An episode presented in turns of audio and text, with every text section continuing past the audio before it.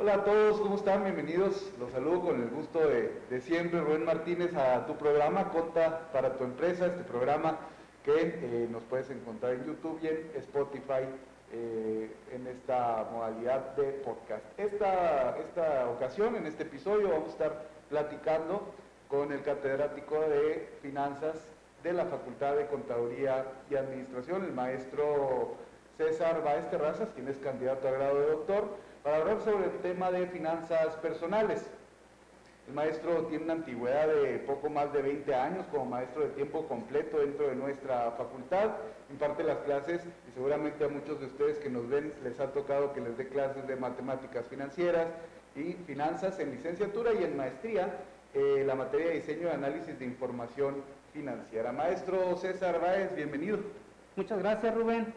Pues para mí en realidad es un, es un gusto, un placer estar aquí contigo platicando de este tema que eh, aun y cuando todos sabemos lo importante que son nuestras finanzas, el manejo de nuestro dinero, muy poco hacemos, eh, muy poco de nosotros hacemos algo por él.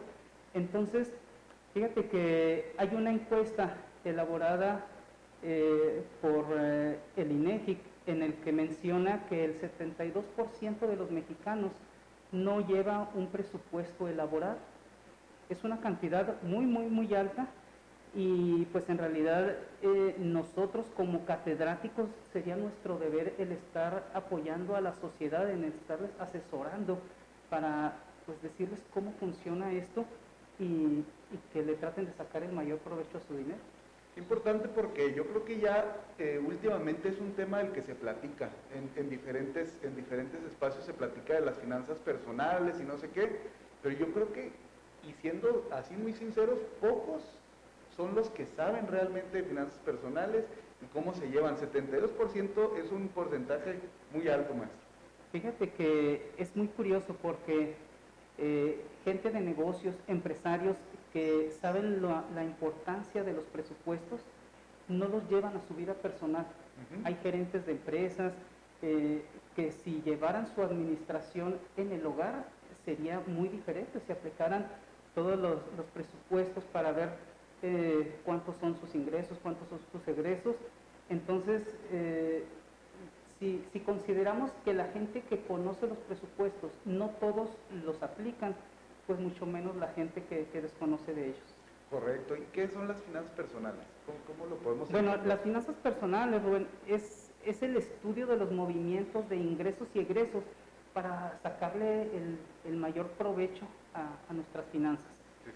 Eh, es, es, en realidad muy sencillo porque es identificar todo el dinero que entra en nuestra, en, nuestra economía, todo el dinero que sale y de esta manera ir viendo la manera de, ajustar los gastos, porque bueno, eh, los ingresos difícilmente los podemos ajustar si somos personas asalariadas, entonces tenemos un sueldo base, pero en lo que sí podemos trabajar es en nuestros gastos, podemos tratar de, minimizarlos.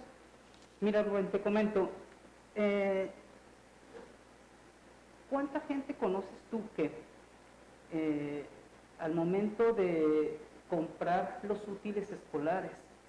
Acuden una semana antes, dos, tres días antes. Eh, ¿Por qué están llenas los centros comerciales en Navidad? Porque la gente no prevé. Entonces, es importante considerar todo eso porque si lo haces con tiempo, eh, puedes disminuir muchos, muchos de más barato, no está en demanda. Si, si, por ejemplo lo de Navidad lo compras meses antes, ya es que en las tiendas este, ponen todo desde con mucha anticipación y si lo compras meses antes o lo compras mesecitos o días después de la Navidad, ya es pensando en el año que entra, pero tienes toda la razón, o sea, no, no prevemos, no, no, no vemos esa, esa parte de, economizar por ese... Así es, mira, hay, hay varios hábitos que, tenemos la, gente al momento de, de llevar a cabo nuestras, nuestras finanzas. Por ejemplo, pues lo que te acaba de comentar, el hacer las compras a destiempo, eh, hablando de el predial, la tenencia, hay veces que, mm, tú lo ves, las filas, el último día para pagar es precisamente cuando más se llena porque la gente eh, no previó sus gastos. Entonces, pues uno de los elementos importantes es ese precisamente, el comprar a destiempo. Sí. Entonces, eh, es muy importante la, la previsión de todos estos, estos tipos de gastos. Otro de los, de los vicios que se manejan, pues es el, el ser víctima de tus antojos cuando vas al, al supermercado. Los famosos gastos hormiga. No, hombre, es que es, es mucho lo que, lo que gastas en puros antojos y en ocasiones lo compras y se te, se te echa a perder y, y no terminas eh, por disfrutar eso, eso que compraste. Entonces, eh, otro de los, de, los, eh, de, los problemas que hay es a veces el pagar comisiones que, que son innecesarias. Cuando vas al cajero, el tomarte tu tiempo para, para, para no ir a otro que no sea el de tu banco, porque vas a pagar ya una, una comisioncita. Entonces, sí son varios, varios detalles en los que se puede economizar y ya una vez que sabes cuánto, con cuánto dinero cuentas, bueno, pues ya la posibilidad de ahorrar. ¿sí? El ahorro es, es una, eh, se recomienda que sea más o menos el 10% de tus ingresos mínimo, pero cuando tú haces tu presupuesto, tú identificas tus ingresos, tus egresos y en los egresos es importante poner un rubro que diga ahorro y ese ahorro que sea mínimo el 10%.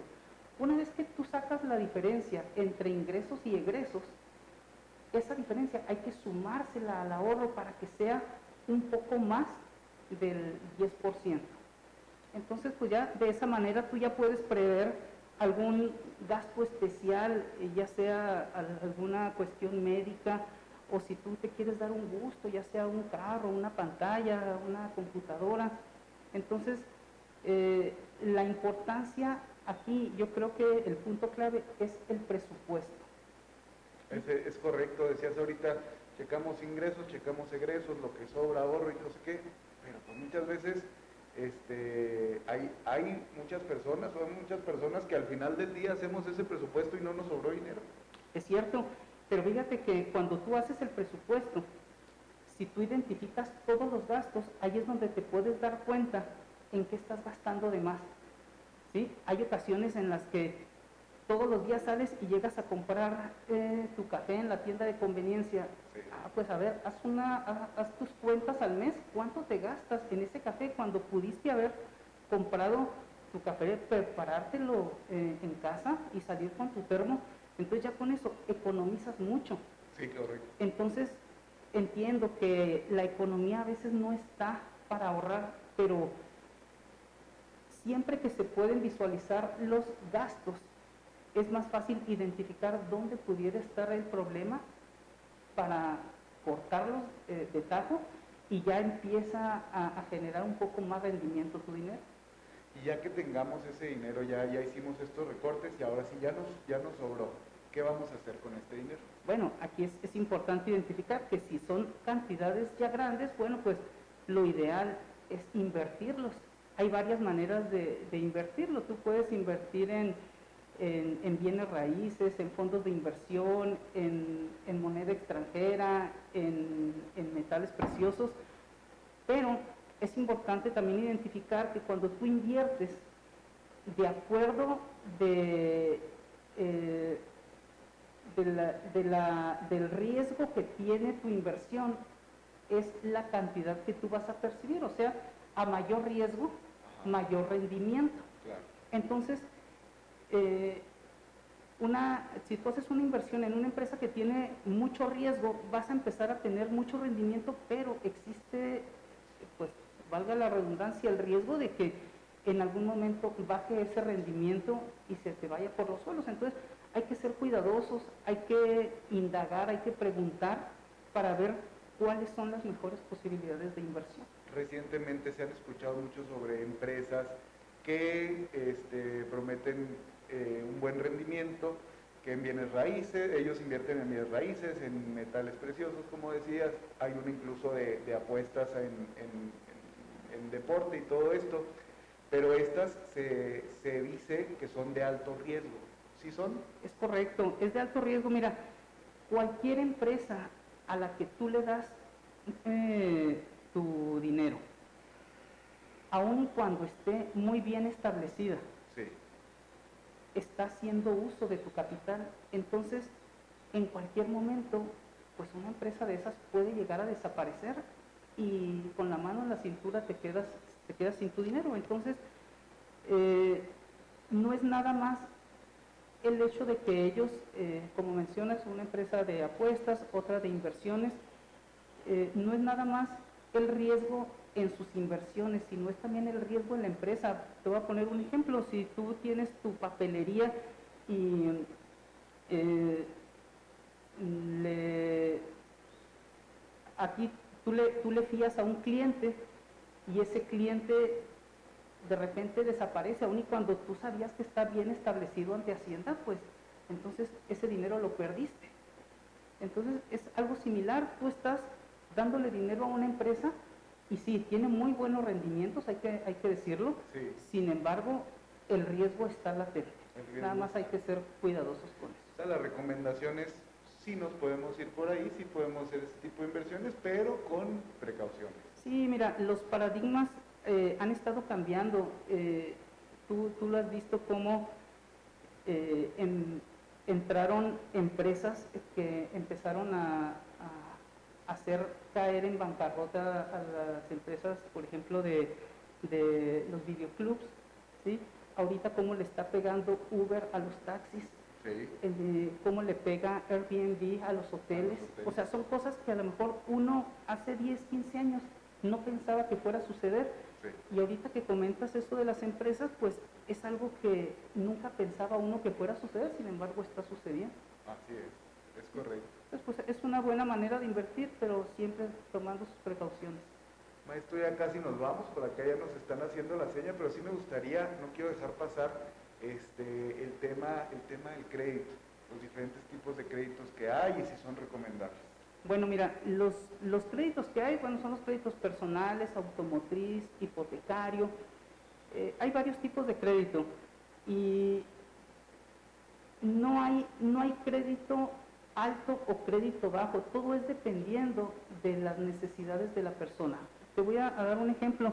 Yo necesito un carro que vale 150 mil pesos, pero no tengo 150 mil pesos. Sin embargo, yo percibo un, un sueldo que me permite estar dando 4 mil pesos mensuales. Entonces, si yo voy a, a que me financien ese, ese auto, resulta que yo puedo pagar esos 4 mil durante 4 años.